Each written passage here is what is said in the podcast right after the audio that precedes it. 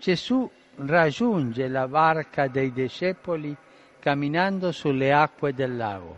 Papa Francisco, después del Ángelus, vuelve a pedir por la paz en Irak y Medio Oriente y también pide rezar por el viaje a Corea que inicia este miércoles. Antes del Ángelus, comentando el Evangelio del día de Jesús y los discípulos en la barca en el lago, el Papa explica que en el personaje de Pedro se describe nuestra fe, frágil y pobre, inquieta y victoriosa. La fe del cristiano camina al encuentro del Señor resucitado en medio de las tempestades y peligros del mundo. La imagen de la barca, dijo el Papa, simboliza bien la Iglesia y las dificultades que debe afrontar.